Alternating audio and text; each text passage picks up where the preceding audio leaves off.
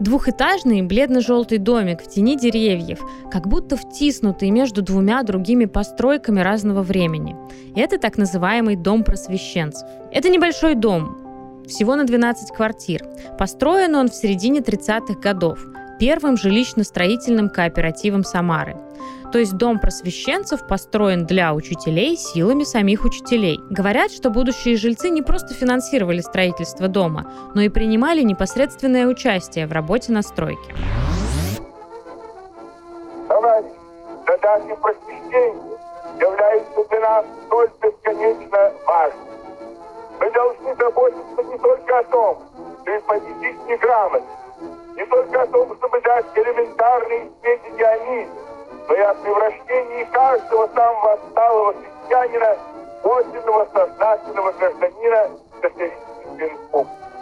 Боясь за ликвидацию неграмотности, создавая сеть элементарных школ с одной стороны, а с другой, вводя высшие учебные заведения на самые высоты научного образования, плоть от плоти, плоть от плоти трудового народа, нашу новую красную ступень. Дом просвещенцев кажется очень простым. А также, к сожалению, нам неизвестно имя архитектора. Но дом по-настоящему уникален, так как в России осталось всего два кирпичных дома просвещенцев. Второй из них в Волгограде, и он более поздний. Поэтому, когда в 2022 году его пытались признать аварийным и снести, жители привлекли внимание общественности, и в защиту этого дома выступали архитекторы, градозащитники, краеведы, журналисты со всей страны. В том числе, например, Елизавета Лихачева, тогда директор Музея архитектуры в Москве, а сейчас директор Государственного музея изобразительных искусств имени Пушкина.